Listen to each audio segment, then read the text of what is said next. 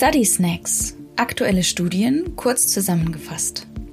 Thema Ona-Botulinumtoxin A bei neurogener Detrusor-Überaktivität im Kindes- und Jugendalter. Eine Studie von April 2023. Fragestellung der Studie und Fazit. Bei einer neurogenen Detrusor-Überaktivität treten während der Füllungs- und Speicherphase der Blase unwillkürliche Kontraktionen des Detrusormuskels auf. Der dadurch erhöhte Blaseninnendruck kann die oberen Harnwege schädigen. Auch eine Inkontinenz ist möglich. Bei Kindern liegt einer neurogenen Detrusor-Überaktivität in der Regel eine angeborene Fehlbildung zugrunde. Meistens handelt es sich um eine Myelomeningozele, eine schwere Form der Spina bifida. Auch eine transverse Myelitis oder eine Rückenmarksverletzung können die Blasenfunktionsstörung verursachen. Eine Injektion von Onabotulinumtoxin A in den Detrusormuskel ist seit längerem eine Therapieoption für betroffene Erwachsene, die nicht ausreichend auf Anticholinergika ansprechen. Das Nervengift ist wirksam und wird gut vertragen.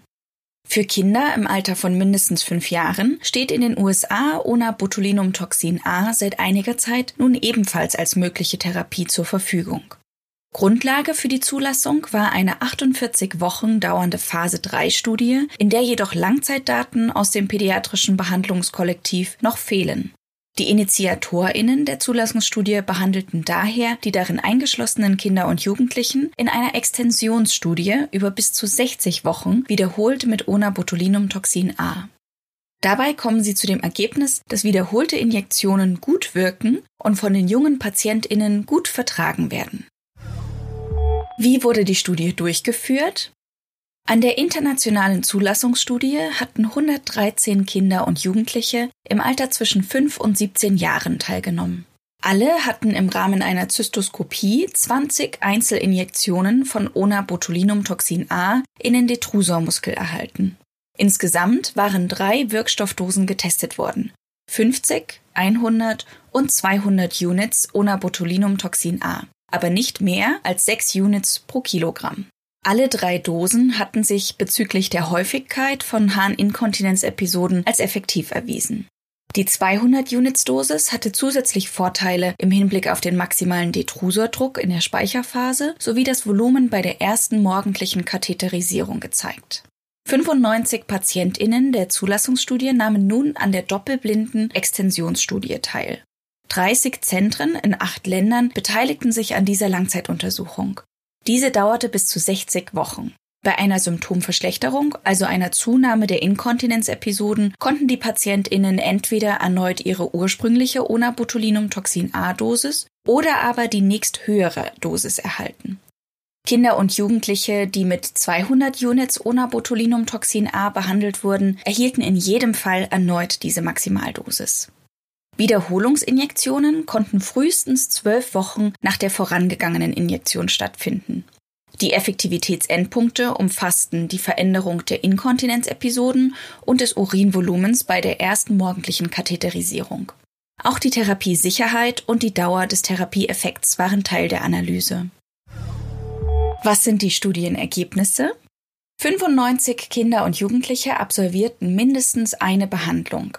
90 mindestens zwei, 55 mindestens drei und 11 mindestens vier. Die mediane Nachbeobachtungszeit betrug insgesamt 82 Wochen. Bezüglich der Langzeitsicherheit und Wiederholungsbehandlungen unterschieden sich die Onabotulinumtoxin A-Dosen nicht. Die häufigsten therapiebedingten Nebenwirkungen stellten Harnwegsinfektionen, eine Hämaturie sowie eine Bakteriurie dar. Insgesamt traten drei Fälle von ausgeprägten Harnwegsinfektionen als schwerwiegende therapiebedingte Nebenwirkungen auf. Die jährliche Rate von Harnwegsinfektionen während der Behandlung war allerdings in jeder Studiengruppe ähnlich hoch wie die Infektionsrate vor Studienbeginn. Nicht beobachtet wurden Komplikationen wie autonome Dysreflexie, Nierenversagen, Nephrolithiasis, die Bildung neutralisierender Antikörper oder Nebenwirkungen aufgrund einer peripheren Toxinausbreitung. Im Hinblick auf die Behandlungseffektivität zeigte sich Folgendes. Die mit 200 Units bzw. maximal 6 Units pro Kilogramm behandelten Kinder und Jugendlichen profitierten hinsichtlich der Häufigkeit von Inkontinenzepisoden sowie verschiedener Blasenfunktionsparameter von der Wiederholungstherapie. Bis zur Wiederholungsinjektion von 200 Units Onabotulinumtoxin A vergingen im Median 25 Wochen. Zusammenfassend fanden die Forschenden heraus, dass wiederholte Detrusor-Injektionen mit Onabotulinumtoxin A in Dosen von bis zu 200 Units von Kindern und Jugendlichen mit einer neurogenen Detrusor-Überaktivität gut vertragen werden. Therapieassoziierte Nebenwirkungen sind hauptsächlich urologischer Natur und die Erweiterungsstudie ergab keine neuen Sicherheitsbedenken. Damit steht nun auch für das pädiatrische Patientinnenkollektiv eine wirksame und sichere Therapieoption bei unzureichendem Ansprechen auf Anticholinergika zur Verfügung. Die Quelle für diesen Study Snack ist die Studie long-term safety and tolerability of repeated treatments with onabotulinum toxin A in children with neurogenic detrusor overactivity von Dr. Israel Franco et al., veröffentlicht im April 2023 im Magazin The Journal of Urology.